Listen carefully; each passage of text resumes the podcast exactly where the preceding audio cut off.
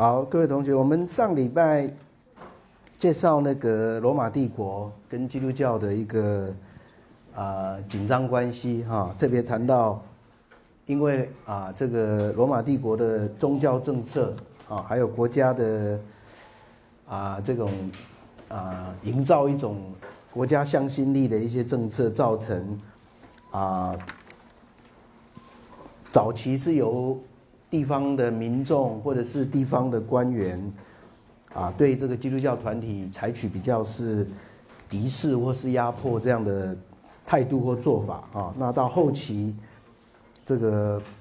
啊，从由上而下，由皇帝发布诏令啊，来对基督教啊采取一种想要压制的做法啊。那我们上礼拜因为看影片，所以啊，有一些部分讲比较快哈，然后后面。还有一小部分一小部分没有介绍完啊，所以我想，我们今天先把那个上礼拜的呃主题再做一点点的啊回顾跟整理哈。那在上礼拜讲义的第二页的上面，我有提到啊那些可能的理由啦哈，就是说为什么呃有一些暴民所谓的暴民或是民众啊会突发性的。啊，会啊控诉或者是啊去压迫这个基督教团体啊。那后来为什么皇帝本身也认定为啊基督教这个团体是啊会对国家造成威胁的啊？我们有提出了一些可能的理由啊。那有一些学者，历史学者在讨论一个问题，就是这个迫害本身有没有法源啊？有没有法律的根据？啊，罗马这个帝国本身有没有曾经制定一些法令，是直接宣称基督教是一个非法的宗教团体？啊，有没有这样的做法？哈，那我在第二小点那里有提到有三个理论，啊，有三个理论。那第一个理论当然就是用我们今天的语言来讲，就是好像是指称基督教本身就是一个非法的宗教团体，啊，但是这个说法呢？并没有物质证据啊，换句话说，今天并没有办法有历史的文献或证据证明啊，曾经有这样的一种法令啊。那唯一我们上上礼拜有提到，唯一最早的证据，其实反而是要到图拉真皇帝的时候，因为有一位总督跟他通信啊，提到他怎么样子处理基督徒的问题。我们大概在那个。啊，我下面那个大世纪的第 C 小点啊，大概在啊第二世纪初的时候，哎，有看到有地方官员用这种方法哈，他用要求那个被控告的基督徒要用这个献祭或烧香啊，或者是发誓的方法啊，来证明说，哎，他是他是啊没有跟随这个耶稣基督这个道路的人哈。但是有一些作家有提到，尼禄皇帝的时候曾经颁布过这样的法令，好，那也有作家提到元老院曾经颁过这样的法令，就是直接指称基督教是一个非法宗教团体，啊，但是这样的一个说法，我刚刚已经提到，就是缺乏历史证据，哈，那所以很多学者比较偏向后面这两个说法，就是。地方官员有时候直接使用的就是所谓的宗教习惯法啊，换句话说就是说，基督徒的行为违背了社会的惯俗啊，违背了一般的宗教的习俗啊，他们不参与在这个地方的祭典里面啊，那甚至有主张说 要压迫这个基督徒，直接用采取这种啊造成社会秩序的混乱啊，要用有一点我们今天的。中那个政治语言来讲，哈，就是说他们违背破坏了社会秩序，违反了这个类似我们今天说集会游行法这样的概念，啊，所以有这样这样的两种理论，一种理论是认为破坏基督徒使用的是宗教理由，啊，那另外一种的理论就是说，其实只是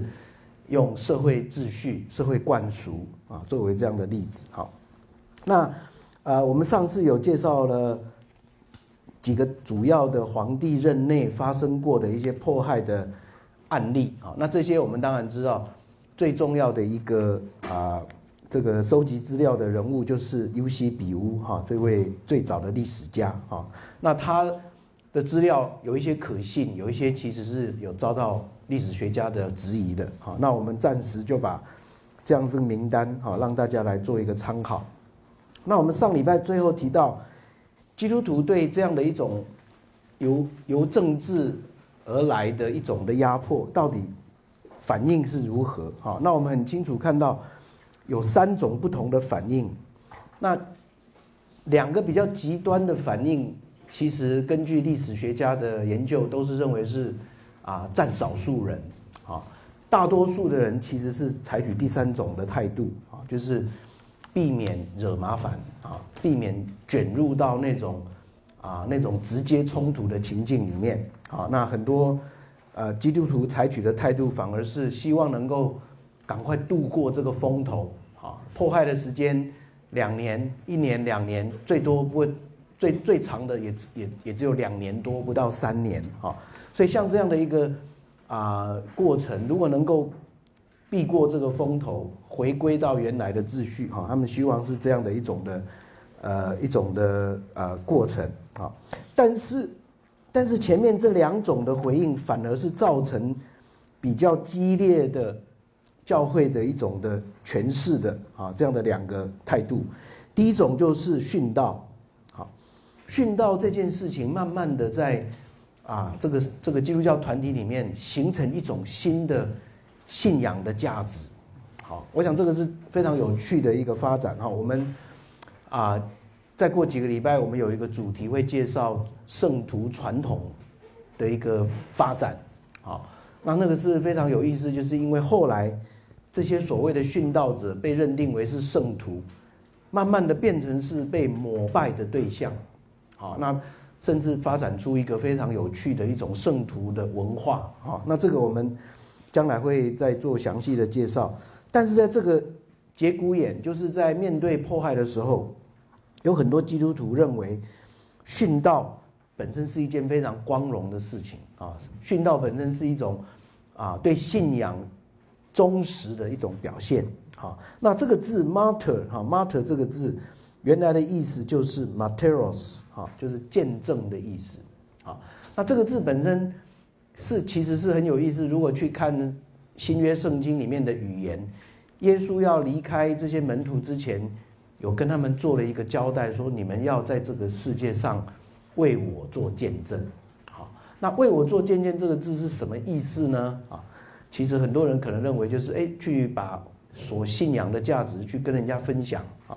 但没有想到，后来这个字却发展成为 martyr 啊，殉道的这个概念啊，所以殉道这个这个变成是一个在特殊的历史情境当中发展出来的一种态度啊。那我们可以想象，一个人愿意啊将自己的生命啊这个献出来啊，这这确实是不简单啊。那也因此引发了许多其他的人啊，这个殉道者的这个价值。往往是由周围的人所营造的，好，所以殉道者死了以后，马上很多人就围聚集起来，啊，呃，替他处理后事，然后把他埋葬，埋葬的地方变成一个殉道者的墓，啊，不久以后那个地方就形成一个啊纪念的地方，啊，每年呢固定的日子，殉道者死去的那一天，啊，变成是呃纪念的日子，啊，所以你可以想象非常有趣。如果用一个人类学的文化人类学的角度去分析的话，其实是一个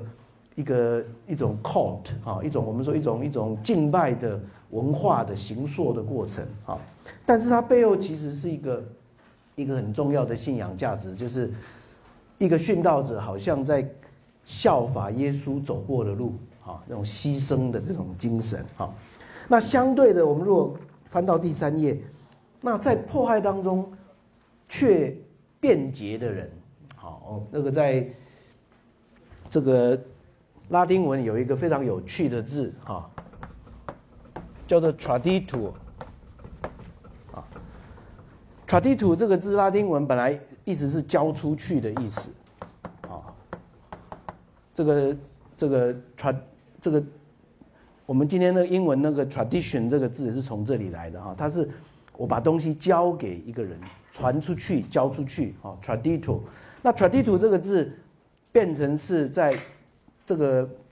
基督教被迫害的时候，用来形容那些被辩解的人的用语。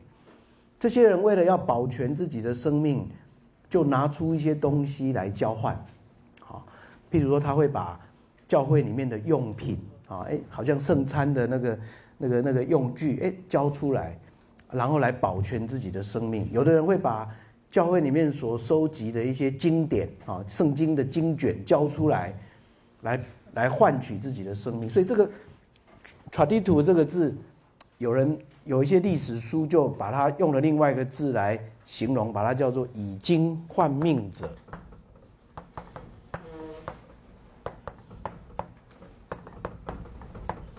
就说这些人呢，交出了圣经，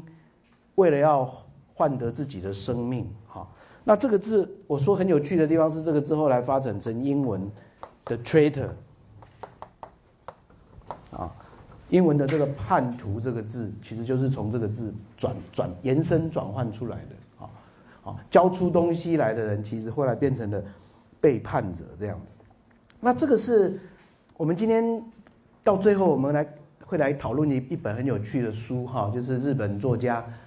远藤周作写的《沉默》这本书。哈，那这个这件事情是很有意思的。背叛的人，其实通常是。是心智比较可能一时比较软弱而已，啊，面对那种很大的挑战，他意志不够坚定，或者是他没有办法面对那种很大的那种牺牲的这种的可能性，哈，那就就就做出了他不想做的事情，啊，所以这些辩解的人很有意思的是，往往迫害一结束没有多久，他们马上就悔改了，就忏悔了，就觉得啊，我做错了。所以他们就回来教会，希望教会能够重新接纳他们，啊，所以这样的情形呢，在两次的大迫害之后都发生，啊，普遍发生，甚至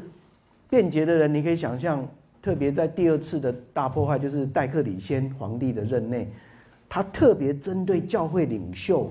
压迫，啊，所以很多辩解者是教会的领导者，好，甚至我们读到有主教。做出这样的事情啊！主教他为了保存教会的一些可能啊安全，哎，他自己呢就交出一些东西来交换啊。那事后呢，他当然很很公开的表达他的忏悔啊。那这个就造成一个问题了：教会到底要不要接纳这样的辩解者？啊，是认为可以接受人的软弱，让这些人再回到。教会团体，还是就认定他们是已经做错事了，不能再回来啊？这个事情就造成了教会两次的分裂的事件啊。所以如果回去看这个我们第二页的那个年表，你会发现非常有趣，在 F 点跟 I 点这两个两次的大迫害啊，在德修皇帝跟戴克里先的大迫害，我后面都有提到，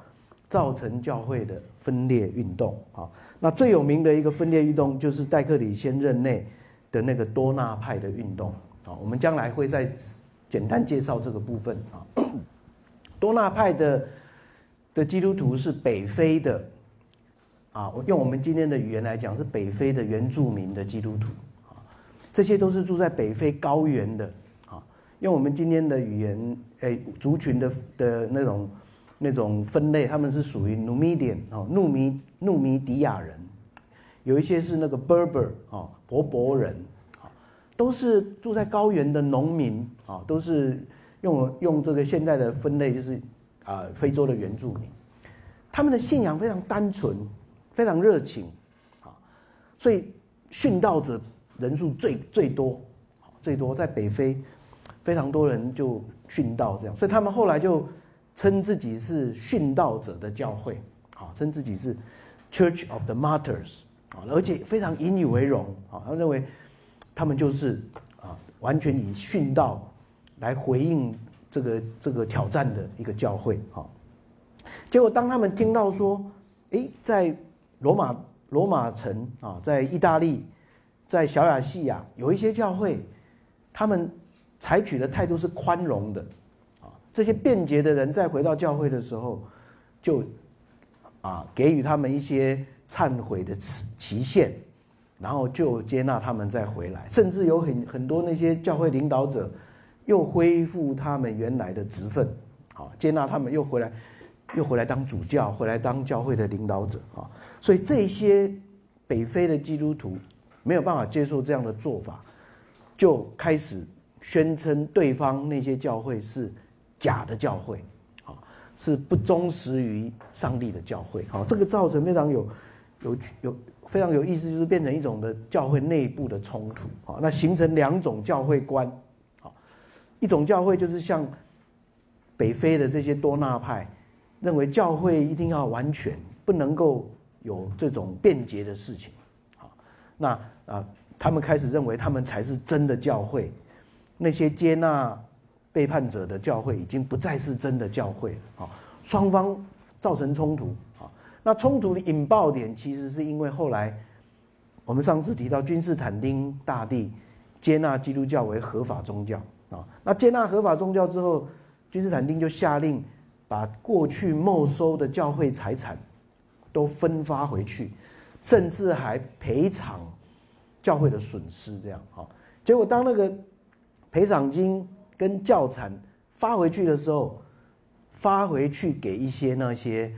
有背叛者在里面的教会，好哇，此举就引起了这些非常忠实的我们说殉道者的教会的抗议，好，双方就造成非常大的冲突哦，这是。我们在介绍这个部分的时候，我觉得很有蛮有意思，可以让大家来做一点思考。好，那我们下一次会再谈到这个多纳派的故事。好，所以有这两种不一样的态度，就引发了基督教对这个破坏这件事情的不同的态度。那殉道者的价值也在这个过程当中越来越被拉得越来越高。好，殉道者变成像是一个是一种典范，好，信仰的典范。好，那这两种。类型的人当然其实个案的人数都不多啊。北非当然殉道者比较多，在地中海北岸，我们也发现其实人数并不没有那么多哈。大多数的基督徒其实是比较像我这边写的第三小点哈，比较避免麻烦，然后希望能够啊这个风头赶快过去啊，这种啊危危机的时代赶快过去哈。那事实上也没有多久。又回到原来的秩序啊！那等到第四世纪初，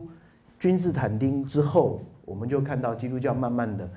啊，成为社会里面啊被接纳，而且慢慢成为主流。哈，这个过程后来的戏剧性的转变是蛮大的。哈，那因为这个原因，我们看到第五小点跟第六小点。哈，这今天读到非常多的殉道的作品，其实很有意思的是，很多后来其实是。有被渲染、被夸张的故事，哈，那所以有一位学者，哈，这个德拉黑，啊，德拉黑写的这本书，虽然这本书比较久了，哈，一九六零年代，一九六零年代写的书，《The Legends of the Saints》，哈，但这本书他就很早就提出这个概念，他说要读这些殉道者的故事要小心，哈，只有一部分是比较真实的故事，有一些是后来。被渲染、被夸张的，好，那为的目的是为了要强调这个殉道的高超跟价值，好，那所以这个部分我们可以啊，诶，已经看到这是一种，已经是一种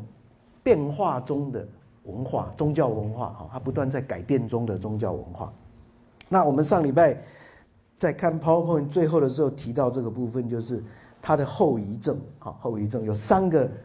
很明显的后遗症跑出来了。第一个就是圣徒崇拜，好，那我们下一次会提到很多的圣徒被啊高举啊，然后被啊被圣化，啊，他们的坟墓，他们啊的所住的地区城市，也慢慢发展出一种崇拜圣徒的一种现象，好，那不只是圣徒本身被被成为一个焦点。开始有人就收集这些圣徒留下来的遗物，啊，所以我们上礼拜很快看过这些图片，就是后来啊后世的基督徒，他们有的是在教会里面收集的，有很多是有有钱的贵族自己个人收集的，然后把它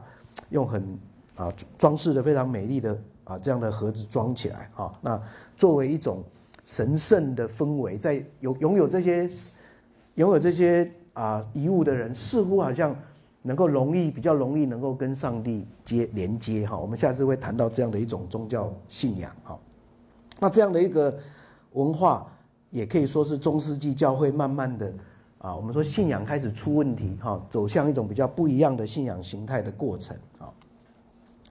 有我们看到不同形式的遗物的啊收集哈。第三点，我们上礼拜比较没有机会提到，就是功德的概念。好，那功德这个概念在很多宗教里面其实都有好，但是在基督教的呃，至少在初代基督教的神学概念里面是没有这个概念的。好，我们记得上次提到保罗跟耶稣这两个基督教最重要的两个领导者，他们两个中间有没有？观念上的差别的时候，我有提到他们一致性的地方，就是谈到信仰的本质，不是在于人可以靠自己的行为去做什么，好，但是很有趣的是，圣徒的这样的一种概念，却引发了教会开始发展出这种功德的概念，好，这功德概念怎么发展出来的呢？就是圣徒的历史常常被渲染之后，就发展出一种概念，就是这些殉道者。当某年某月某日他殉道的时候，那一天就是他直接升到升堂、升到天堂去的日子。好，圣徒的殉道本身就足够他直接到上帝那里去了。那这些圣徒呢，还没有殉道以前，他们在这个世界上也做了非常多的善行，留下很多的美德啊。这些善行他不需要，可不可以收存在？教会里面分将来分给一些需要的人，好这样的一个神学概念慢慢发展出来，所以就发展出教会本身也有一个好像是功德库这样的概念，好啊这个功德库由教会收集起来，那有的人他的我们上次看影片有提到啊教会慢慢后来到中世纪又发展出一个概念就是炼狱的概念，啊炼狱的概念，当一个基督徒。的生命只是很平凡的时候，他死的时候，他可能没有好到直接可以去天堂，也没有坏到要下地狱啊。那这样的基督徒呢，他们可能会被送到炼狱，在那边修炼，一直到有一天他达到那个标准，可以上天堂这样子啊。那这样的一个论述呢，就结合了这个功德库的概念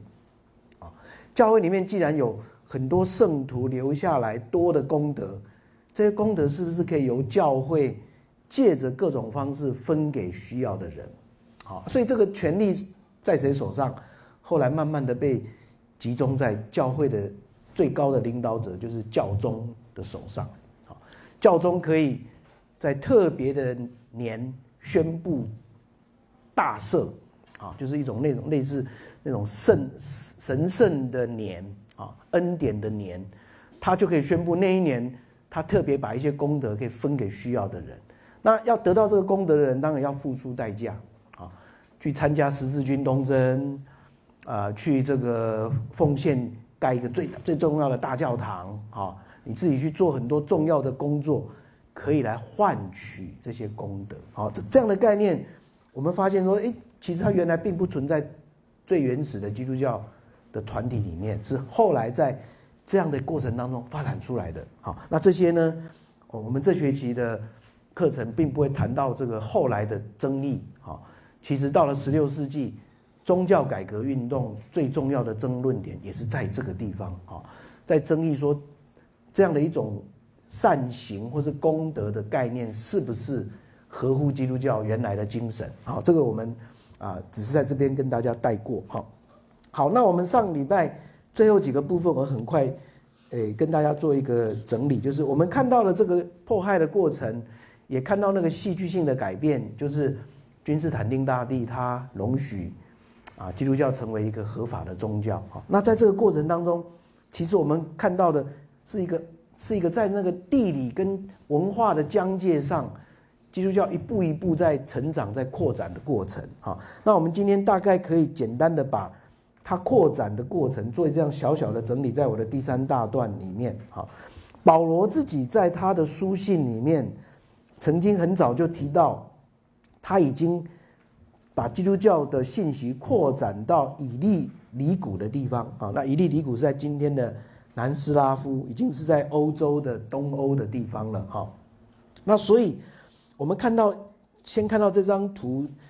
只有给给大家看到的是红几个红点，哈，就是最早的基督教，很明显的可能是从重要的一些大城市港市开始发展啊。那它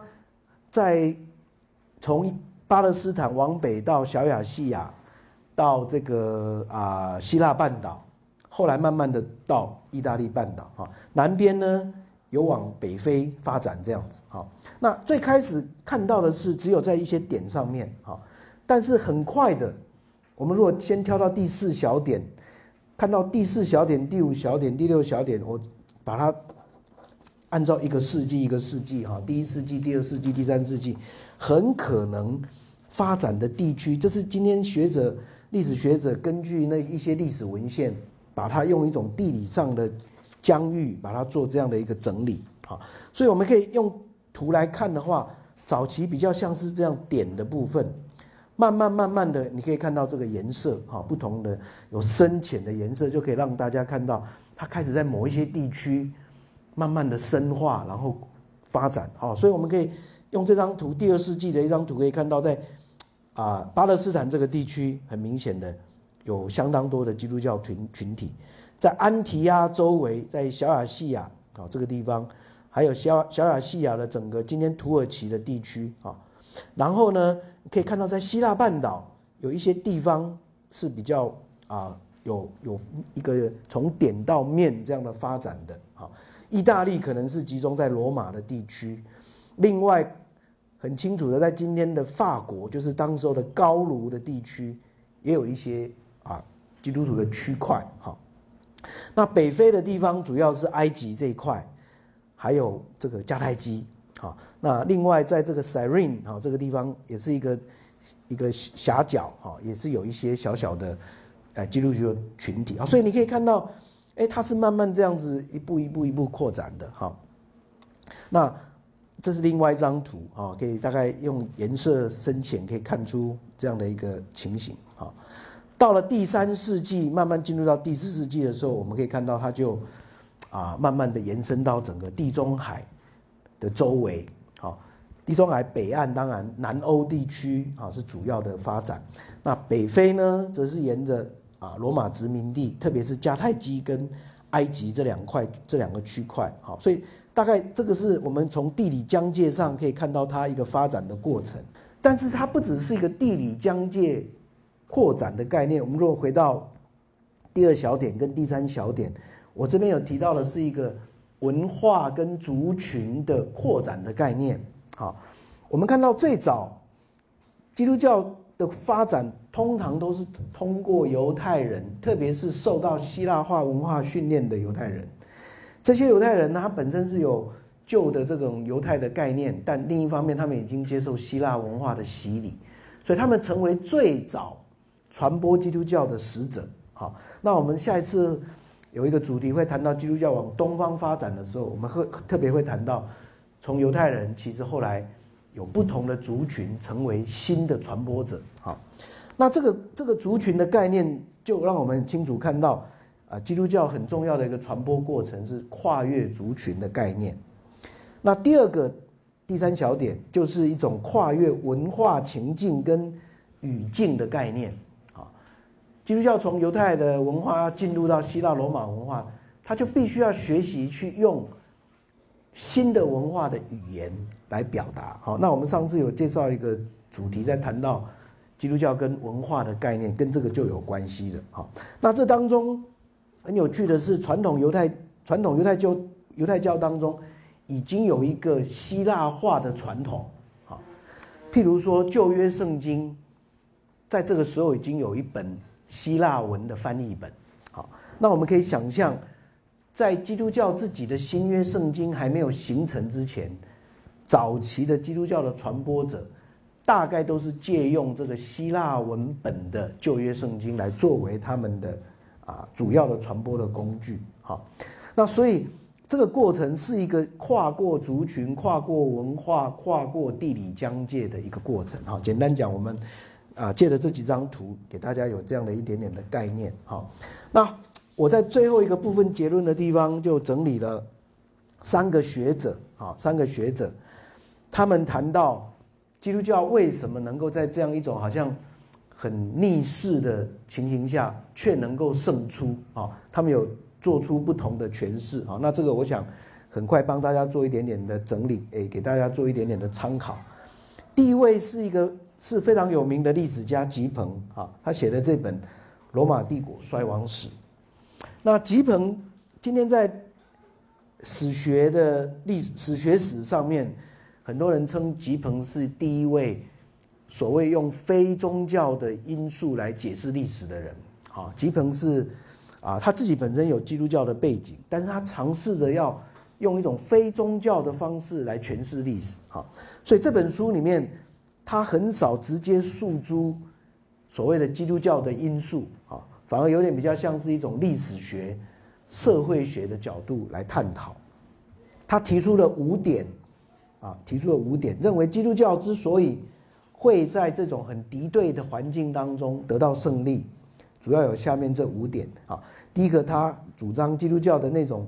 信仰热忱啊，对当时候罗马人是一个蛮大的一个感染。那他在谈到这个信仰热忱的时候。特别点出殉道这件事情的影响力啊，殉道者这样的一种的的做法，让很多人会受到冲击。啊，第二点，他主张基督教有提出一个，在这个世界你虽然会面对苦难，但将来可以得到报赏这样的一个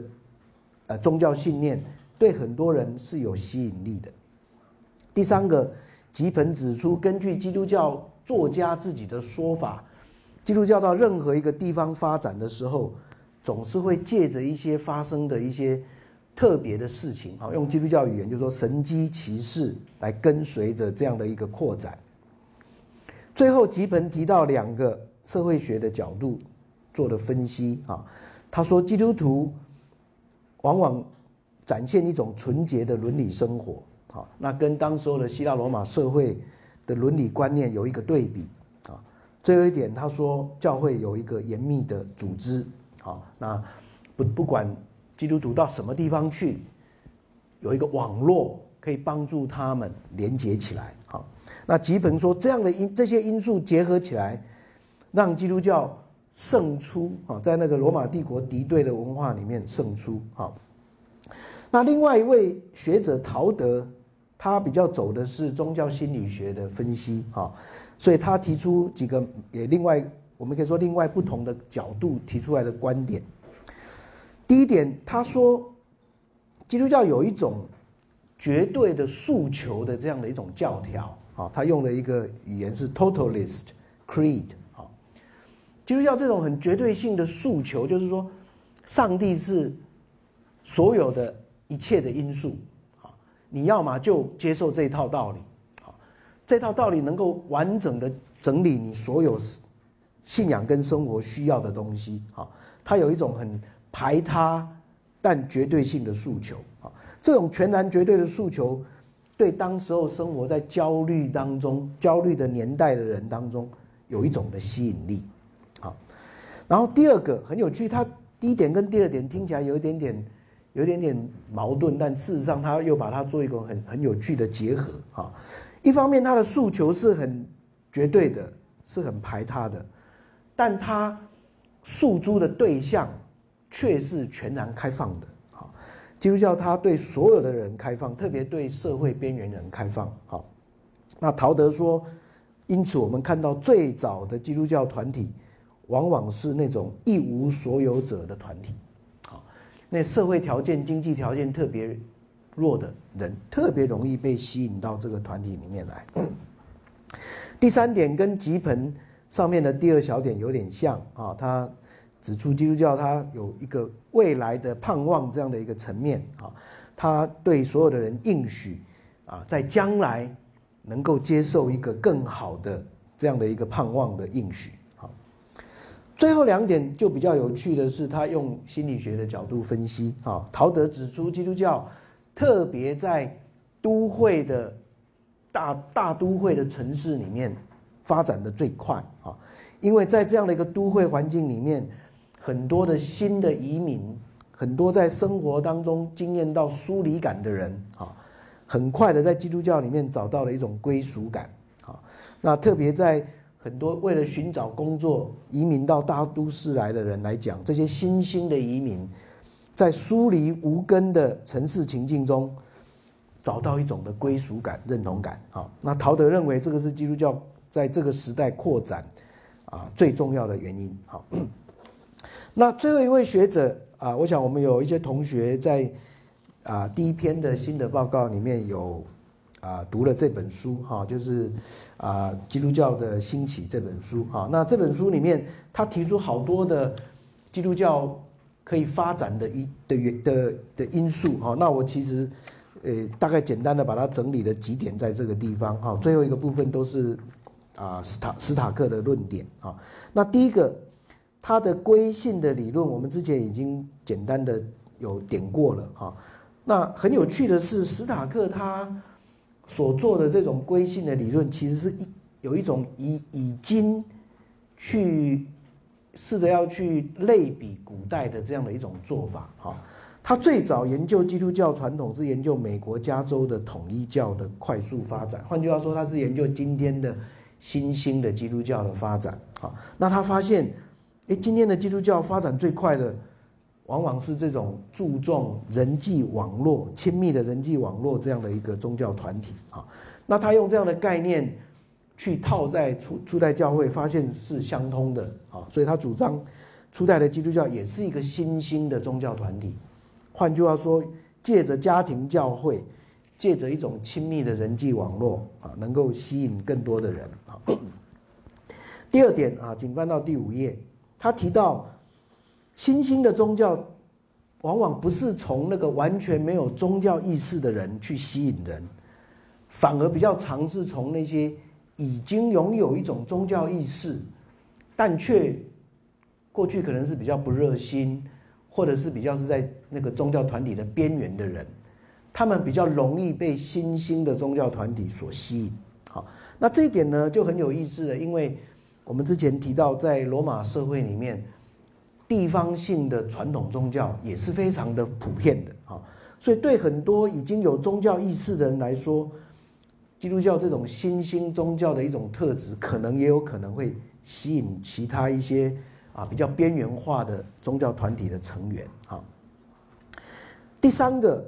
史塔克提出一个很有趣的理论，主张犹太人可能很多相当高的比例有归归信加入到基督教团体里面。啊，这中间有两个原因，一个是犹太人在两次犹太战争之后，面对被社会边缘化的问题。啊，那在社会边缘化过程当中。他们可能要寻求一个新的宗教的团体，能够来找到他们的身份认同啊。那另一方面，他主张改宗一个很重要的因素就是文化的延续性。改宗最容易的就是从一个跟我原来的信仰价值、文化价值并没有差那么远的团体，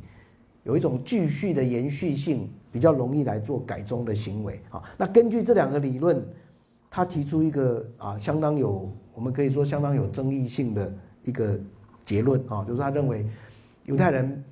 不像很多历史家主张，其实很多犹太人并没有成为基督徒啊。他主张有相当比例的基督犹太人有成为基督徒啊。那第四点，我们上次有介绍过了，他主张在公共灾难的当中，基督教啊有对这个罗马社会造成相当大的吸引力。好。那这大概是斯塔克在他的书里面整理的啊，比较从一种宗教社会学角度所做的分析啊。那非常有趣的是最后一个，他提出了一个数字哈，这种我们说等比等比级数这样的一个概念啊。那这个这个概念是非常有意思，他的这个理论是怎么跑出来的呢？他用最原始的数字跟最啊后来最新的数据。在头跟尾，把它放在那个地方，然后中间用一种等比级数的方式把它列出来，然后去参照历史文献去做对比，发现它这样的一个数据相当可以符合历史的发展啊。换句话说，他用四十年的时候，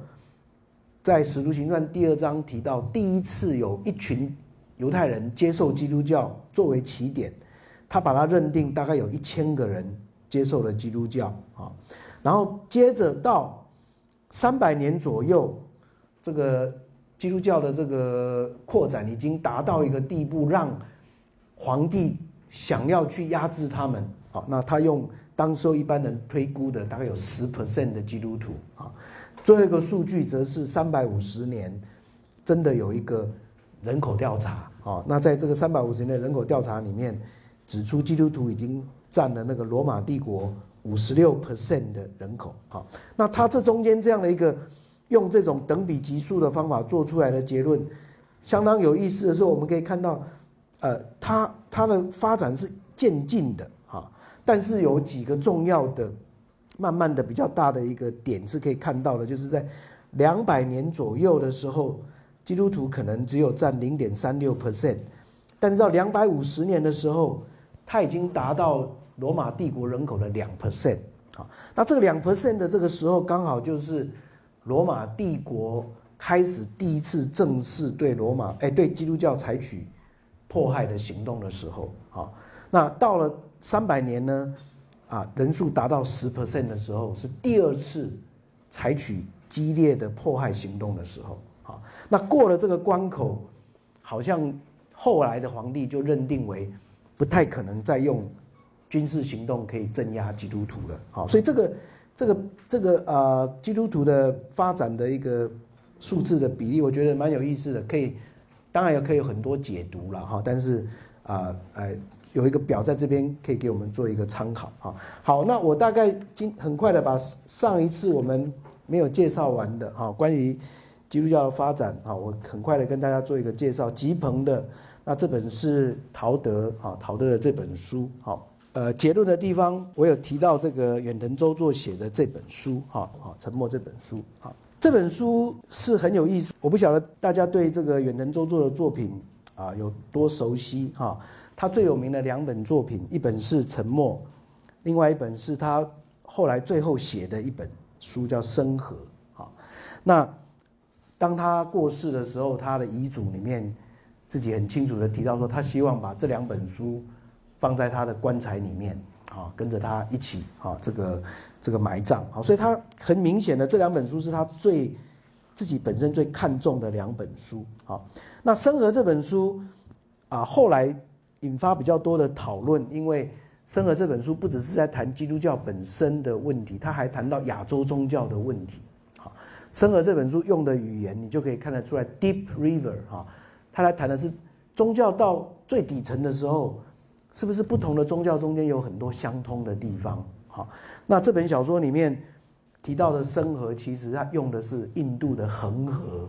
作为一个象征的。象征的这个啊，这个啊场景哈，那几乎他在谈到的是，所有宗教到最深处的时候，是不是都有同样的一种的宗教价值浮现出来？哈，那所以这本书反而引起比较多的讨论啊。那很有趣，也能周作写了这本书以后，他自己本来很期待，希望能够拿到诺贝尔文学奖。好，那确实他啊也被。Short list 啊，就是最后的那个候选名单，剩下几位的时候，哦，他是在里面的，哈。不过那一年他输给了拉丁美洲的作家，好，很可惜他没有拿到诺贝尔文学奖，啊。那我们今天要跟大家最后介绍是他的成名作，哦，就是《沉默》这本书，啊，《沉默》这本书是啊有历史的背景的，好，那这个也能周作，其实最早。注意到这件这个基督教日本基督教历史上发生的这个事情，是他自己去到长崎，还有有机会去访问长崎周围有一有所谓的五个小岛好发生的事情。那那个那个故事是有点戏剧性的，就是日本的天主教徒经过日本三百年禁教之后，并没有消失。好，这些日本的天主教徒他仍然在。小岛上面秘密的在敬拜着天主教的信仰，好，只是呢，那个敬拜的形式已经转换了，好，很有趣。他们白天的时候，你可以看到他在家里面有一个类似是佛堂、佛堂这样的一个敬拜的场所、神龛。哈，可是当他把那个那个日本神道教的东西拿掉的时候，后面是放着啊玛利亚的圣母玛利亚的像在后面。好，那这个很有趣的是，那个圣母玛利亚的像也经过了本色化。好，其实那个圣母玛利亚看起来很像日本的农妇。好，日本的农妇。好，那但是这个在十八世纪末、十九世纪初的时候，这些这些重新发掘这些基督徒，引起全世界大家的注目。好，那后来教廷罗马教廷天主教会也正式派一个调查团去看这些天主教的剩余的一些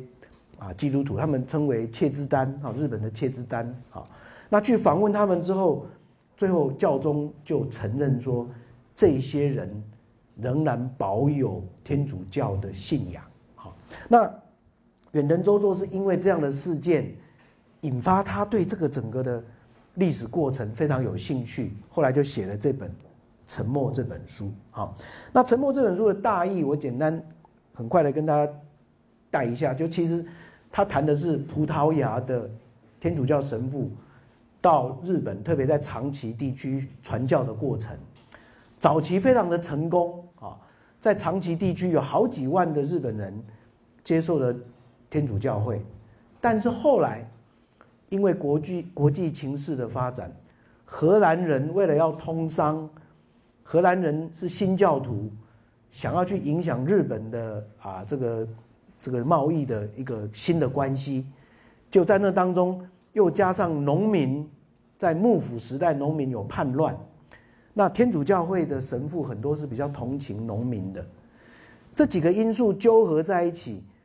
造成当时候的幕府的时代开始采取一种禁教的做法，啊，禁止天主教徒继续宣教，也要求那些已经接受天主教的神父跟信徒要弃教，啊，要集体弃教，要放弃他们的信仰，好，那当然这个这个历史背景。啊，远藤周作把它创作成为一个小说。啊，这小说的背景也过程也很简单，就是天主教葡萄牙的天主教神父，听说他的老师就是一位非常出名的天主教神学家，也是宣教师，在日本竟然弃教了。他的老师是神父弃教了，所以好几个这个天主教的神父就决定要去日本。一方面要继续这个宣教的工作，另一方面想要去了解为什么他们的老师会弃教这样子。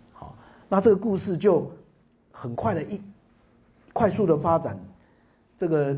几位葡萄牙神父去到日本不久就被抓起来了。好，抓起来以后呢，就发现原来是当初接待他们的天主教信徒告密，好告密让他们被抓起来的。好，然后他们被。抓到监狱里面以后，经过相当长的时间，有机会就跟他们老师见面了。结果让他们出他们意外的是，老师竟然来劝他们要弃教，这样子啊，劝他们要弃教。啊，那告诉他们，这个弃教的行为是一个爱德的行为。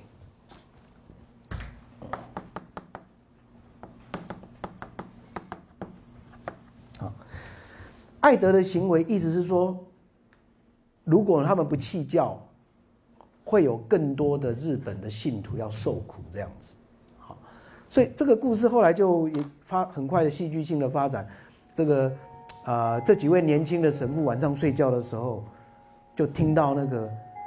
呻吟的声音，这样子，好，原来呢，日本的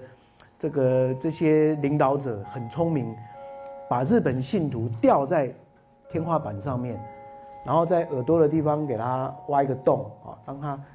那个血就从耳朵那个洞一滴一滴的流出来，然后非常的痛苦，晚上就一直呻吟，一直呻吟这样子哈。那用这种方法强迫这些神父也要弃教这样子哈。所以这个这个小说非常有意思，是它整个的主主轴啊环绕的这样的一个过程啊。当你面对的你的弃教牵涉到信徒本身。的安危的时候，你是不是要选择弃教这样？哈，所以故事我我长话短说哈，是信德，所谓的信德跟爱德的冲突，好，信德跟爱德的冲突，对，对我们刚刚讲殉道的精神来讲，殉道是一种信德，好，是见证我的信仰，啊，可是当一大群的天主教日本天主教徒一起被迫害的时候，你的，你的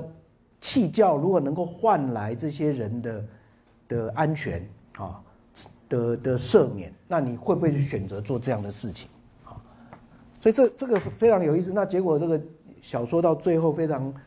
张力非常大的地方，就是在于那个神父自己恍恍惚当中，好，那个神父在恍惚当中，当他被要求要去踩耶稣的圣像的时候啊，他们用的方法就是把耶稣的像放在地上，要求这些神父去踩。去踩的时候，就是证明说你弃教这样子啊。那个电那个小说到最后很精彩的地方，就是那个神父恍惚的，好像听到耶稣对他说：“你踩，你踩下来吧，你踩下来吧，我生出来就是要给你踩的这样子啊，勇敢的踩下去吧这样子。”好，那那个神父也真的就脚就踩下去了啊。那踩下去的时候很有意思，那个结论的地方，远藤周作加了一句话说：“他听见。”远远的有鸡啼的声音，哈，鸡叫的声音这样子，哈。那鸡啼的声音，这个是圣经的比喻，哈。我们记得圣经的福音书里面，当耶稣的学生彼得曾经三次否认耶稣的时候，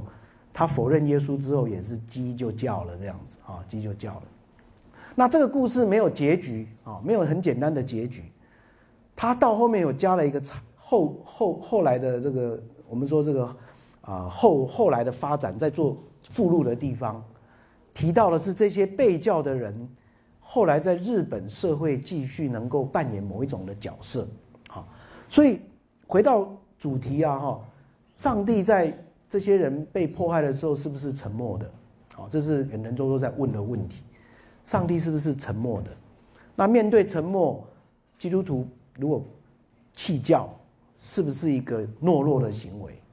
或者是弃教本身也是一种选择好！我想这本书是非常有有意思，也非常精彩的，那在挑战我们对啊宗教迫害这样的一个新的了解。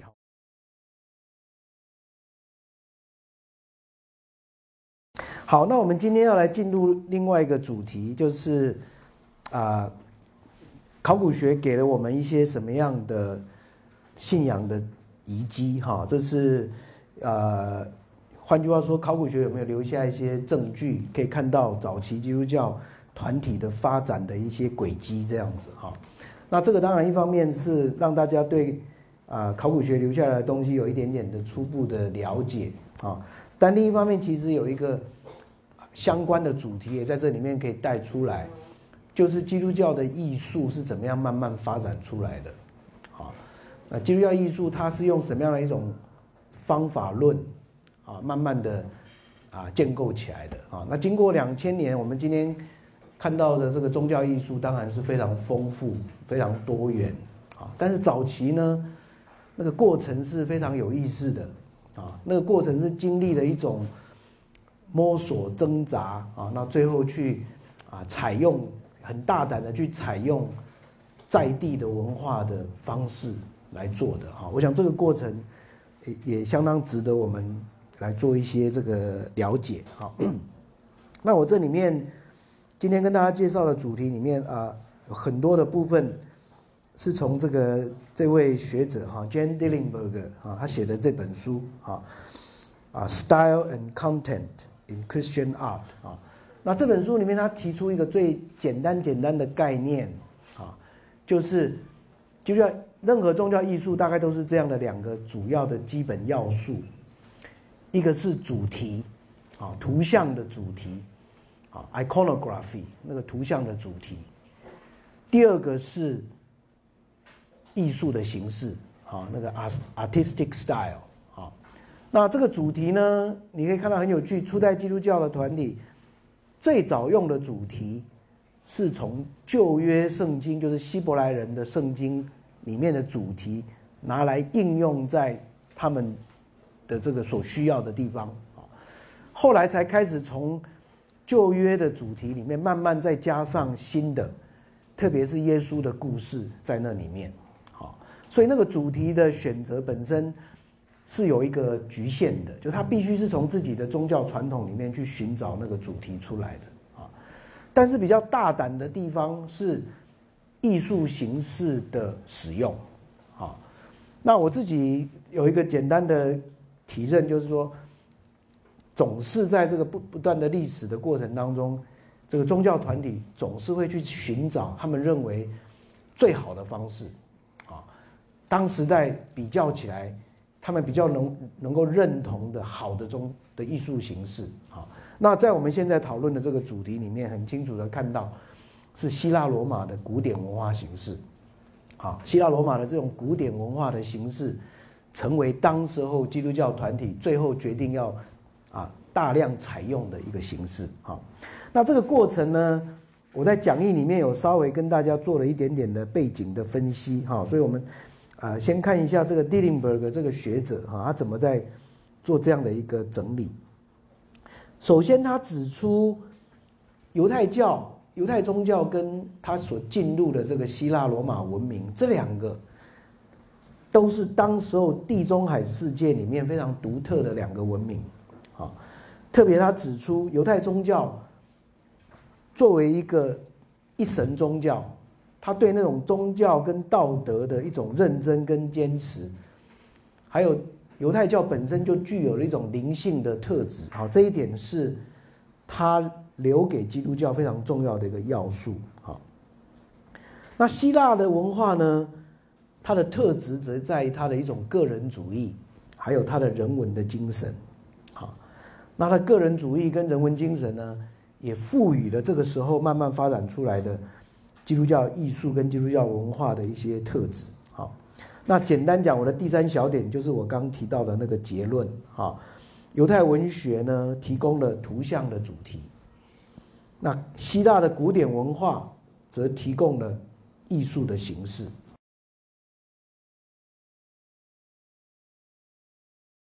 那这当中。也有一些社会的背景，让这样的一个发展过程能够慢慢慢慢的成型。好，那 Dillenberg 在下一个下一段里面提到三个重要的社会转变的过程。好，第一个是基督教让犹太宗教打破他原来自己的藩篱，成为一个地中海世界里面的一个普遍化的宗教。好，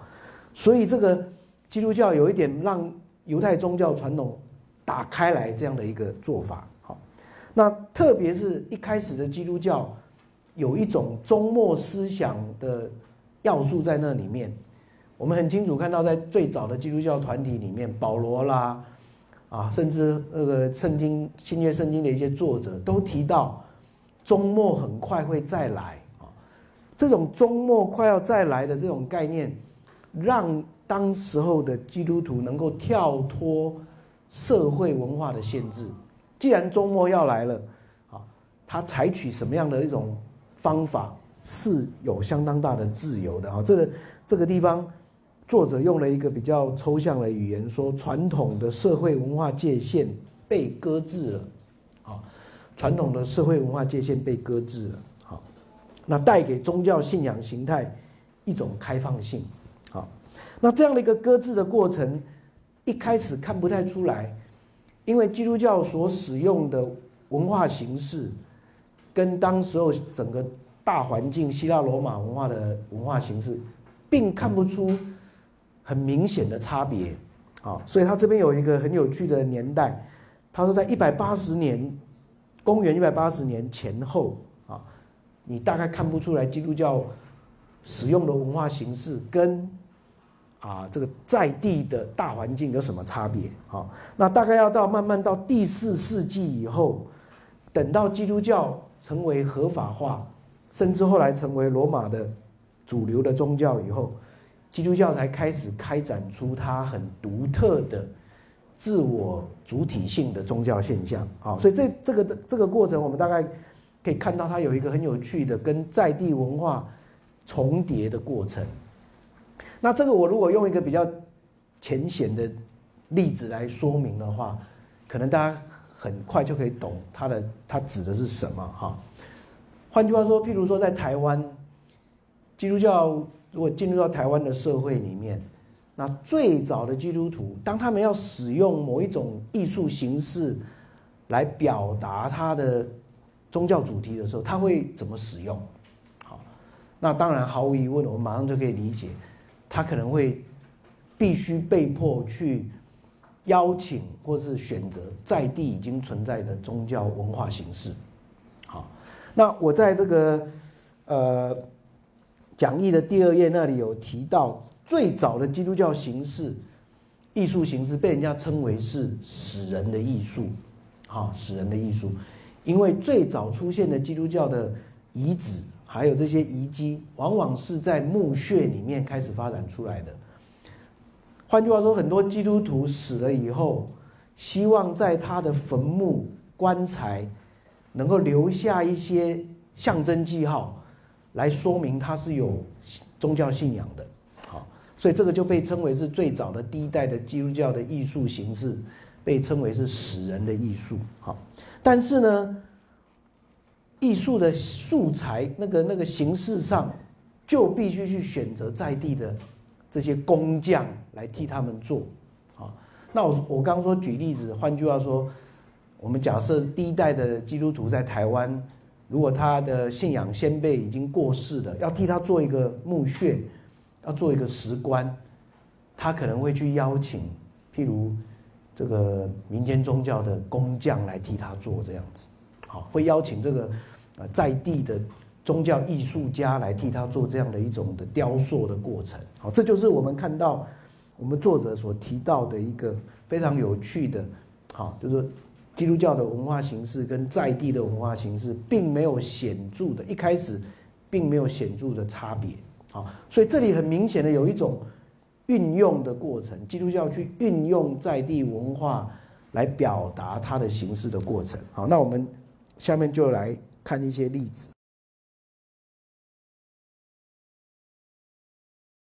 早期呢，我们看到在最早的这本，我们刚刚有上一节课有提到了犹太人最早的一本希腊文的翻译，旧约圣经的希腊文翻译，就是其实是一本。其实你已经可以看到最早的使用艺术的形式、图像来表达。好，在经文里面啊，有绘本这样的形式。最早的基督教的运用者，他去采取文化形式的时候，其实当时我们都回到那个时代来看，有两个最重要的选择。好，那这是 Dillenberg 给我们做了一个非常简单的分析，在我的啊讲义第一页的最下面的地方，好，到第二页的上面。他提到，当时候有两个最重要的选择，一个是希腊的古典文化，一个是埃及的传统的宗教文化。好，那这两个并不是全然对比的。我们知道，呃，希腊的古典文化其实有一部分也是从埃及的传统宗教文化慢慢的转换过来的。好，早期的希腊古典文化多多少少还带有一点埃及的传统宗教形式的要素在里面，只是后来呢。快速的一个过程当中，希腊古典文化就自己形塑出来了。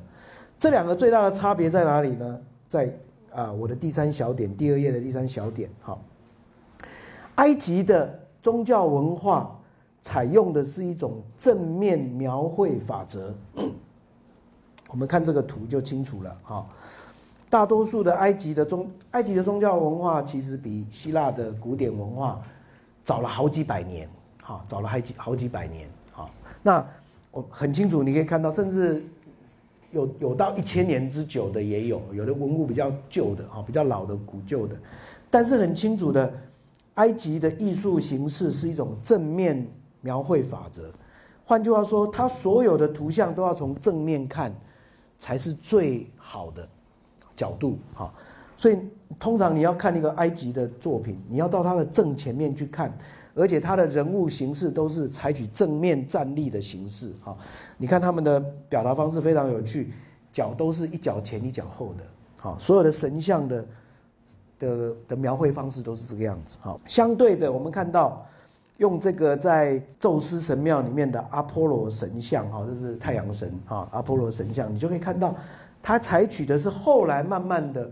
成为艺术史上被称为古典形式的这种方式，哈，就是自然法则，啊，自然法则，自然法则的概念就是 B 小点提到的理想化的原则，啊，能够让那个最合乎自然形式的体格、身形比例，啊，那最好是能够合乎他的年龄的这样的一种形式，能够展现出来。用这种最自然的方式来描绘神明，啊，是啊，希腊古典文化里面表现出来的形式，啊，所以这这个我们看到阿波罗的神像，虽然它是不完整的哈，是破碎的，但是你可以看到它的比例均匀的体格，非常自然的一种表现形式。那我举这个例子，主要是要让大家来看，很快的基督教就采用了选择了。希腊古典文化的这种形式，阿波罗作为一个太阳神啊，Sun God，他其实是一个非常受欢迎的啊一个艺术形式啊，年轻啊，非常的啊呃健美啊，然后他总是有一种非常带着朝气的这样的精神啊。那这样的一个形式呢，很快的被早期的基督教作家呢，慢慢的就把它用来。描绘耶稣基督啊，那阿波罗呢？他也被描绘成为一个好牧人这样的形式哈。其实，在传统的希腊古典的艺术形式里面也存在的哈。那这样的一个做法，最明显的一个例子就是我们看到后期到中世纪，米开朗基罗他所描绘的《最后审判》这张图。米开朗画了，米开朗基罗画的这幅《最后审判》当然是非常有名的，在 Sistine Chapel 啊，西斯汀教堂的壁画上面啊，那耶稣坐在宝座上，哈，你可以看到，呃，在左边这张图的中心，哈，那我们把它放大的时候，啊，耶稣的像，哈，那旁边有他的妈妈玛利亚在旁边，哈，那这张图很明显，你可以看到，它就是采取希腊古典文化形式。那有，我们如果把它跟前面描绘的阿波罗的太阳神的神像拿来放在一起比的时候，你就发现是非常神似的，啊，非常神似的。左边这张是阿波罗的像，好，右边这边是耶稣的，米米开朗基罗所描绘的耶稣的像，好。那米开朗基罗其实只只是一个最典型的例子，啊，其他的早在他之前。就已经有很多艺术家采用这样的一个方式啊。那我在这个地方最重要的重点，先要跟大家提醒的是，这个两种选择当中，当时候的啊早期的艺术家所做的选择啊，采用了这种古典文化的形式。好，那我们接下来根据这个 Dillenberg 的分析，我们整理两大类的作品，简单跟大家来做一个介绍啊。在讲义的第二页的地方，我开始提到，在这个所谓的死人的艺术啊，或者是在早期的这些基督教的建筑哈，家庭教会的建筑里面所采用的壁画等等，你开始看到两类的表达方式。哈，第一种表达方式是采取一种象征的方式，啊，用某一些物品作为基督教的象征，好。那第二类是后来更进一步发展的，就是有主题的故事，啊，用主题故事作为表现的方式，好，那这象征里面，我在第四小点有列出当时候经常被看到的象征：羔羊、啊毛花瓶、鸽子、船、橄榄枝，好，张开双臂的女人，啊，这等一下我们会看到 Orante，啊，棕树、面包。好牧人、鱼、葡萄、十字架等，好，那这个是最简单的做法，在这个石棺，哎，上面刻一个十字架，刻一个鱼啊，刻一个船，好像就可以象征的，这在在在这里被埋的这一位是一位基督徒这样子，好，所以我们可以看到，啊，现在看到这两张是比较复杂的。它已经同时掺杂了好几个象征主题在里面的，像右边这张，它同时有十字架，又有船的毛，还有加上两只鱼啊，所以已经把三个都常常被使用的基督教象征放在同一个图像里面了啊。其实有时候你可以看到更简单、更粗糙的，其其实只有其中的一种啊。还是在壁画里面，我们可以看到像这样子的，或地板的地板的画，常常会看到这样子的杯子啊，那象征的是基督教最重要的一个宗教仪式，就是圣餐啊。那鱼呢？鱼这个字是基督的希腊文的最早的最前面的两个字母，跟鱼是同样的啊，所以鱼就被用来象征基督徒的这样的一个象征啊。那像这样的象征性的主题。有的就直接放在马赛克的图里面啊，像这位啊，这个基督徒的啊住家里面的的壁画啊，左边有鱼，右边有有面包啊，那象征的啊这个五饼鳄鱼这样的一个象征哈。刚刚提到这个 Orante，Orante 本来是罗马传统神明里面的一位啊，他其实只是一位。渴望在渴望的妇女，啊，期期待和平的妇女，但这位 Orante 后来被转化成为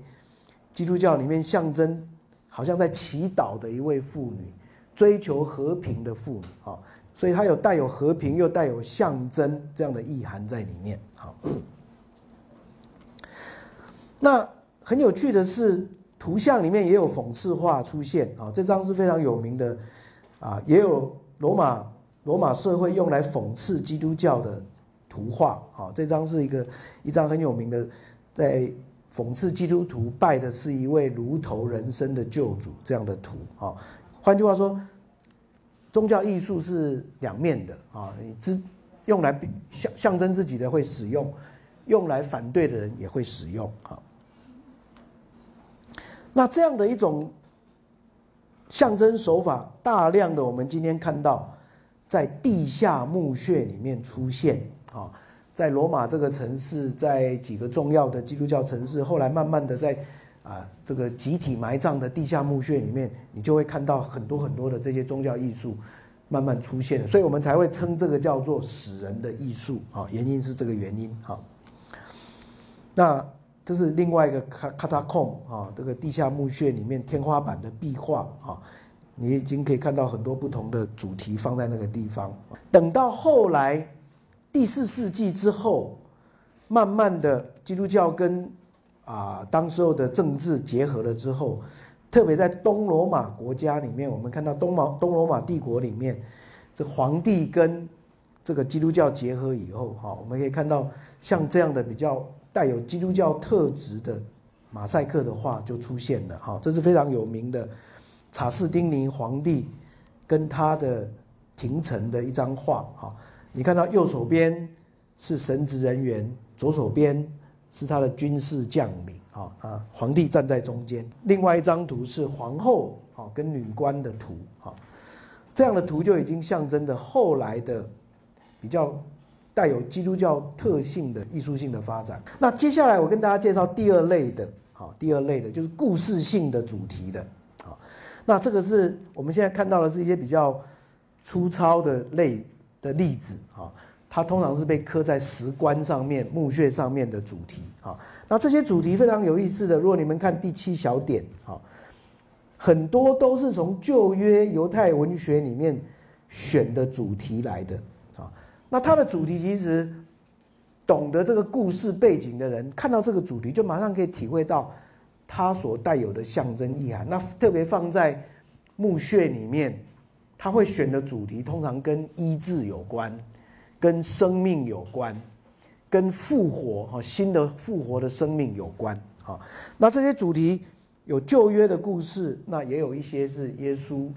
自己。生平故事里面的主题，好，那这这张图很很明显的是耶稣故事里面非常有名的一个瘫痪者被医治，医治以后站起来，自己可以扛着自己的床，哈，这样的一幅主题，哈，旧约里面常常被拿来啊作为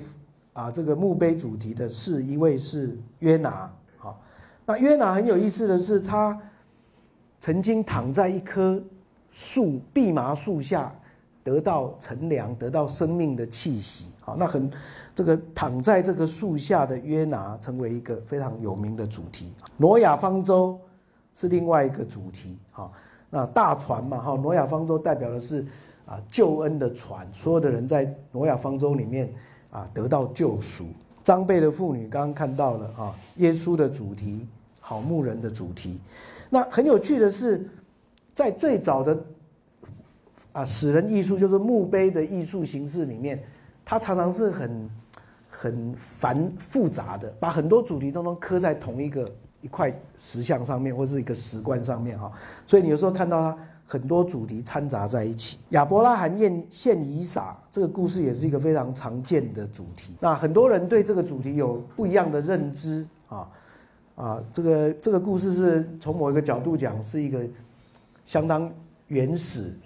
带有某一种残忍的味道在里面的啊。这个故事的原始的故事提到，上帝要考验亚伯拉罕，叫他要献他自己的儿子为祭。这样子，好，那这个为祭物，那这个故事当然结局是是戏剧性的变化，就是当亚伯拉罕决定要要杀下手杀害他的孩子的时候，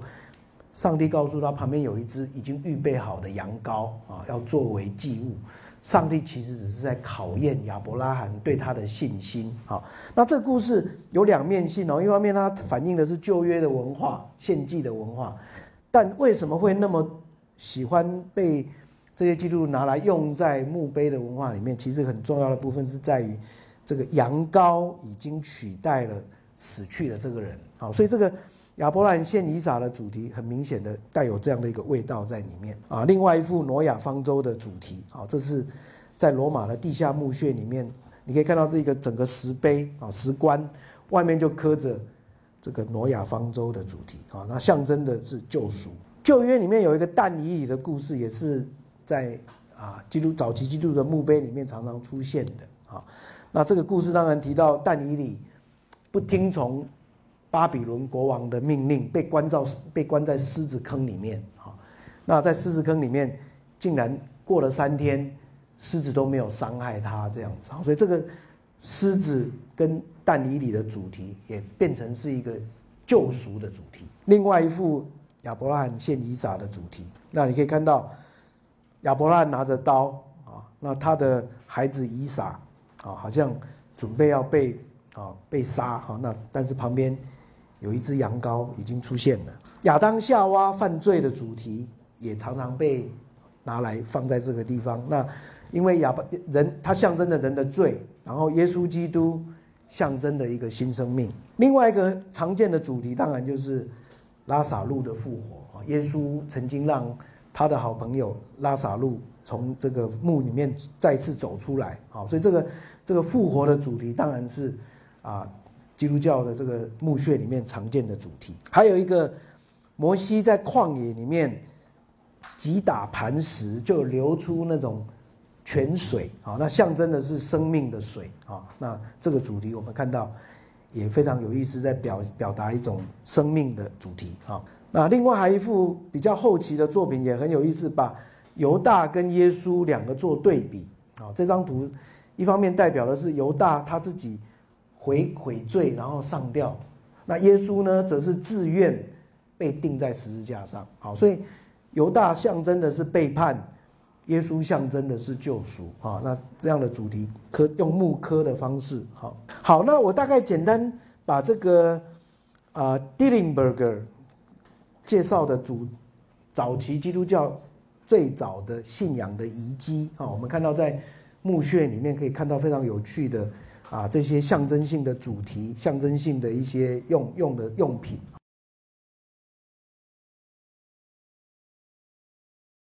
我下面要跟大家介绍一个蛮有趣的故事，就是这种。古典的希腊文化的主题怎么样被转化成为基督教主题的一个非常有名的例子啊，就是这个，哎，好牧人的故事啊。那希腊的一位牧神 Ophius，本来是描写他的故事跟象征的一些用做法，被转化到耶稣身上了。哈，那这个 Ophius 的故事，如果有读过希腊罗马神话，可能听过他的很有名的故事。他是太阳神阿波罗的儿子。哈，那我在这个讲义的第二页下面有简单把他的生平的故事做了一点简单的介绍。他是一个多才多艺的一个一个一个神明哈，他啊七弦琴也会弹啊，然后他的音乐非常的具有一种感染的力量。当他弹琴的时候，所有在胸门的野兽也会被驯服。那在很有名的这个啊故事里面，他曾经被派跟王子到海外去寻找金羊毛。那在路上呢，他借着他的音乐克服了非常多的困难啊。那所以这个 Orpheus 是一个在希腊传统神明故事里面、神话故事里面非常受尊敬的一位。啊，受爱戴的一位神明。好，那他最有名的故事，当然就是他跟他太太之间的那种感情。好，他很爱他的这位太太 Ulysses，结果这个 Ulysses 啊，这个啊死了，死了以后呢，这 Orpheus 非常的悲伤，追随着他的这个妻子下到冥府。好，那借着音乐要感动那个冥后。希望能够让他的太太跟他回到阳间这样子哈，这故事我们啊可能有有熟有熟悉哈，就是后来明后被感动，答应他这个让他太太跟着他回阳间，唯一的条件就是不能回头啊，不能回头。那这故事结果是悲剧收场。我们知道这个 o f f i c e 到要踩到这个阳间的时候，不放心又回头了。啊，所以他的太太又堕堕落进入到阴间去。啊，那后来这 Orpheus 就郁郁而终。啊，他的最后的生命的结束是跟另外的女神哈争吵，后来跟酒徒的那个门徒争吵，结果被杀死，尸体被撕成粉碎。好，那他呢非常有名的就是这张图，Orpheus 驯服野性动物的这张图啊。这张图呢，被用在壁画、用在地板画、用在非常多的罗马的的住宅里面，成为一个常见的主题画。好，那要取的那个精神就是说，Orpheus 带给带给人和平，Orpheus 能够对抗邪恶的力量啊，甚至这些凶猛的百兽也驯服在他的音乐之下。好，这个主题是。啊，在希腊罗马社会里面常见的主题，那很有趣的是，后来这个主题慢慢慢慢的被转化了，啊，被转化成耶稣成为是好牧人的主题。好，那我们下面可以稍微看一下这个转化的过程。这时候还是为 Orpheus 的主题，啊啊，就就算是凶神恶煞也会屈服在他的音乐之下。那后来呢，好牧人的主题慢慢开始出现了。我们今天看到在。第二世纪，诶，第三世纪中叶，在犹太会堂里面，已经有出现这个好牧人的主题。基督徒的墓穴里面，也开始出现这个好牧人的主题。采用的这种图像的背景，很明显的，你可以看到，啊，有这个 Orpheus 的味道。好，那最明显的就是他开始用 Orpheus 的那个背景来作为耶稣作为好牧人的主题。在地下墓穴里面，我们看到基督徒的墓穴，啊，描绘耶稣是好牧人，但是手法很像，还是把 Orpheus 的画带进来。啊，最明显就是那个七弦琴，啊，还有他右手边拿的一支这个小刀，啊，在地板画出现的，啊，在罗马外城的 Ostia 石棺，我们可以看到，很明显的是把 Orpheus 的主题转化。啊，那在基督徒的墓穴里面，这个把那个七七弦琴上面加了一个十字架的记号在那个地方啊。那这次手上拿的是排笛。那到了后期，我们看到很明显的啊，已经把 Orpheus 转化成为耶稣基督的图像啊。中间拿的那是十字架的一个记号啊。另外一张图啊，你可以看到那个整个场景是原来 Orpheus。好像在跟百兽啊驯服百兽的场景，转化成为耶稣好牧人跟群羊这样的一个场景。好，那这个故事我用这个做例子给大家来看，主要是说你可以看到很有意思的是，回到 Dillingberg 上在讲的，不只是初代的基督教的艺术家用旧约跟耶稣的主题，采用这个希腊罗马古典文化的形式来表达。后来甚至连形式那个那个那个那种我们说图像的形式，他都直接去把希腊传统文化里面的东西拿过来转用。好，那我这最后再举另外一个例子，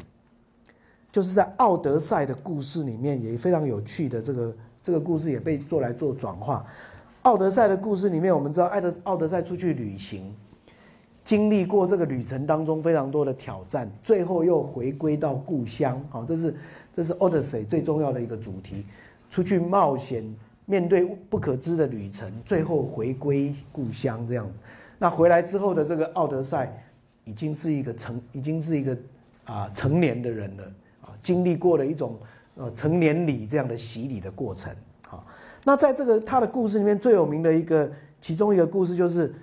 当他经历过大海的时候，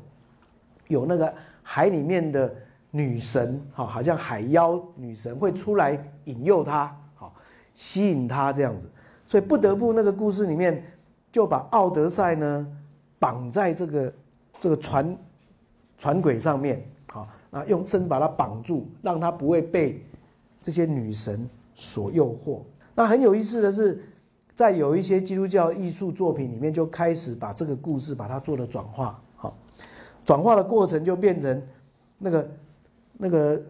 船尾变成是十字架，好，变成十字架。好，那好像基督变成是钉在上面的那一位，然后可以帮助人面对世界的各种诱惑跟挑战。好，把奥德赛的故事也转化成为。具有基督象征的这样的一个图像，好，那我我们有有看到几个这样的例子，好像这样的例子，好，所以这个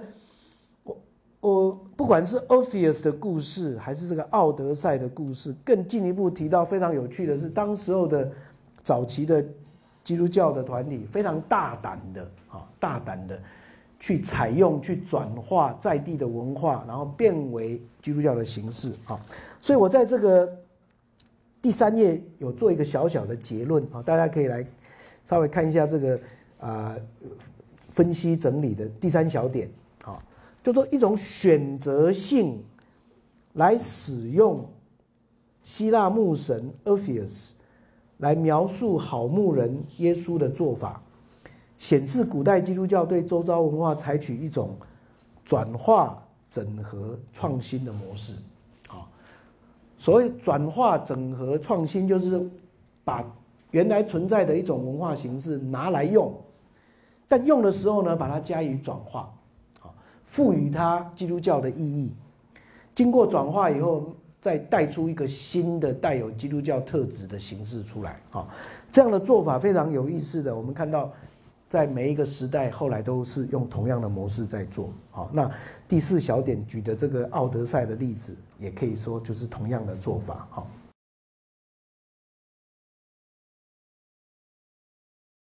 那我们后面最后看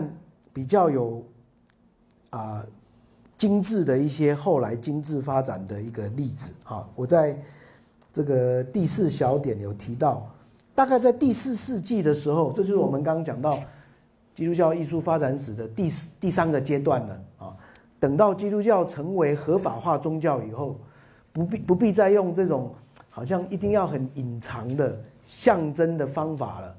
可以很大胆、很直接的就把基督教故事整个把它描绘出来了啊！那非常有名的就是这个石棺啊，这个石棺是一位相当有名的一位贵族啊，那他成为基督徒，那死了以后。他的石棺请了当代非常有名的一些工匠，帮他做了比较精致的这样的一个雕刻啊。那我在这个讲义的这个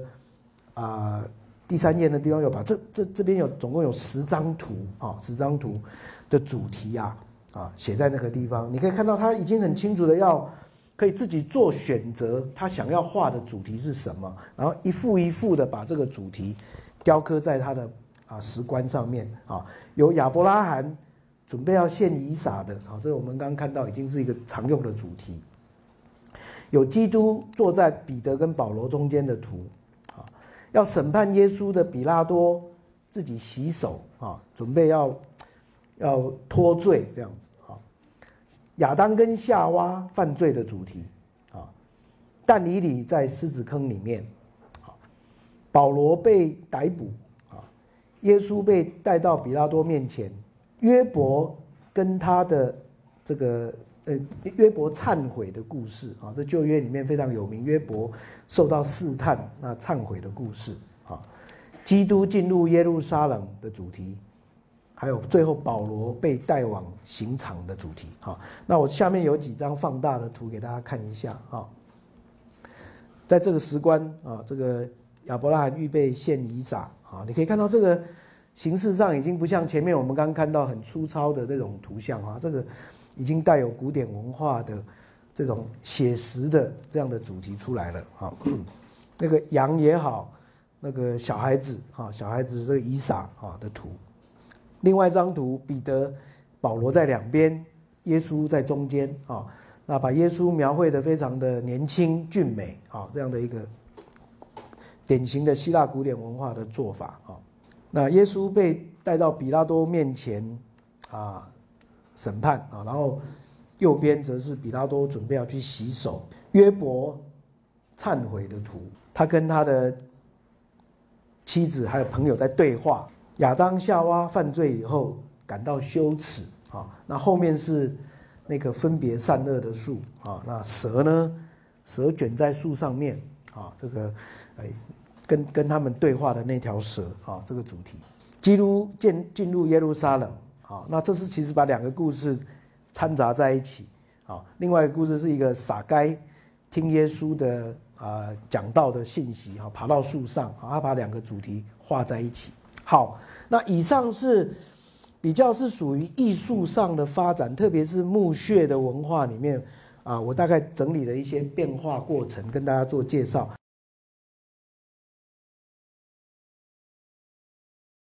那最后呢？还有一一小部分就是考古学，除了这些死人的艺术以外，另外一个很重要的地方就是我们之前有稍微提到的早期的基督教的建筑物。好，所以我们上次有介绍过这个最早的一间家庭教会。好，这个当然也是考古学留给我们非常重要的遗址。好，看到一个早期基督教聚会的形式。好，将一个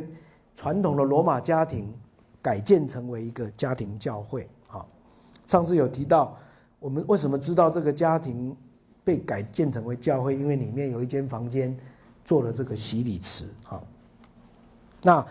今天洗礼池也是很重要的考古学的遗址。好啊，在北非、在小亚细亚、在欧洲南部，到处都可以找到这样的洗礼池的遗址。好，另外这个彼得之家，我们上次也提到，哦，是一个重要的一个啊一个遗址。好，就是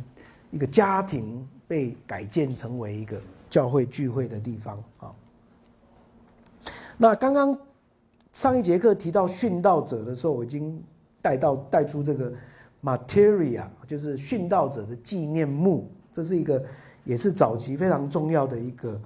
啊遗址哈。那当基督教还不是一个公开的宗教的时候啊，那当一个殉道者被被杀以后，把它埋在一个地方，在这个墓墓的地方开始发展出一个聚会的小场所这样的一个概念啊。每年他的纪念日，大家会聚集在他的墓穴旁边啊。一方面为他祈祷，也向他祈求特别的祝福跟能力啊。这样的一种文化慢慢的发展，就成为后来的圣徒文化。我们啊，再过几个礼拜会介绍这个主题。好，嗯。那我们上次也提到有一些文抄本啊，这个特别很有趣的是有两大团体啊，一个是昆兰团体，昆兰团体留下了这个啊死海古卷。那这个昆兰团体今天挖掘出来他们的的遗址，好，还有他们留下来的很多的这些抄本。那今天全世界有十四间大学，在不同全世界不同的地方。他们共同组成一个死海古卷的研究团体，哈，所以死海古卷现在陆陆续续在出版，啊，也可以说是啊，这个基督教早期基督教留下来非常重要的啊考古学的遗址，哈。另外一个是诺斯底派留下来的抄本，啊，我们上次有简单带过，在上埃及的地方啊，在这个纳马罕底，其实相当往里面去哈，你可以看到，这是下埃及，这是上埃及，上埃及的这个纳克马罕底已经到尼罗河中游的地方，在那个地方的洞穴里面挖出了这个相当多的这个抄本啊，那这个抄本主要是让我们看到诺斯底派的这个基督教团体。留下来的作品，那慢慢的，他们的作品现在也慢慢的出版了，啊，这 Gnostic Gospel，哈，这是非常有名的，啊，他们诺斯底派的留下来的作品，好，好，大概我今天那个呃用这些给大家，呃做一些的介绍，就是说，呃，我们从考古学里面可以看到这两大面向，哈，一个就是，呃，考古学今天给给了我们一些遗址，作为我们了解早期基督教发展的轨迹，啊。那另一方面，当然就是这个艺术史的发展啊，基督教艺术的发展其实是一一个相当有趣的主题。其实这样的一个概念，也可以用在其他的宗教团体里面啊。那后来的艺术史的发展，当然是更快速的一种的啊变化跟成长啊。今天如果大家对艺术史有兴趣的人哈，后期第四世纪以后。基督教的那个艺术史的发展更多元啊，更丰富啊，但是在早期的基督教艺术里面，我们已经可以看到这样简单的一个轨迹。